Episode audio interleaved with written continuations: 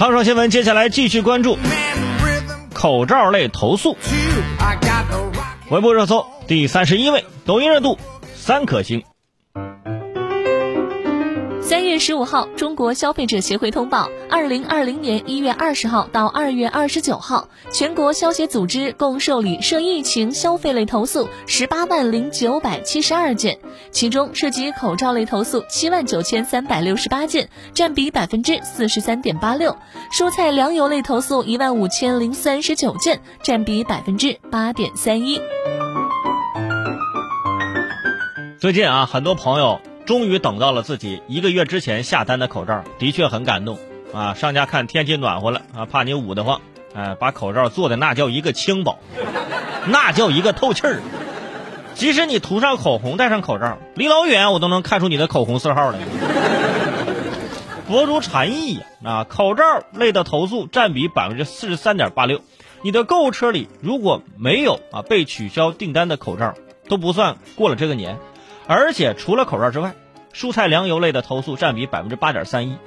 随着越来越多的快递收到，不仅是口罩，一些呃买了爱心助农产品的朋友也在问：为什么我买的蔬菜水果这些都是烂的呢？一些网友纷纷贴出自己啊购买的助农产品啊，说踩到了雷。哎，可以看到令人失望的呀不在少数，以至于让人怀疑爱心助农真的是花钱献爱心，真的我只是纯花钱，这玩意儿不能吃吗？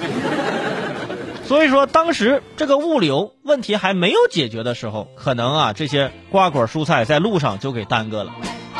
为什么出现这种情况？其实就很简单嘛，那就是中间商是一个专业化的分工环节，它并不是通常被认为的啊简单赚个差价那么简单。消费者在挑选产品时会有各种各样的需求，所以我们在线下超市看到的蔬果呢，都是经过筛选的，不好的呢会被扔掉啊或者。进了罐头厂，是的啊，现在呢，我们看到网上的是统一的低价，所以不管是农户还是经销商，基本没有精力仔细的做分级零售，呃，更不用说那些容易损坏变质的产品，在物流运输上更需要专业性，也导致这方面的投诉量上升。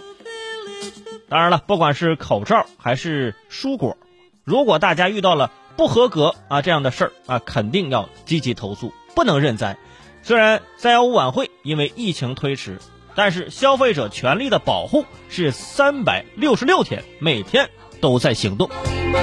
没错，今年是闰年，我没忘啊。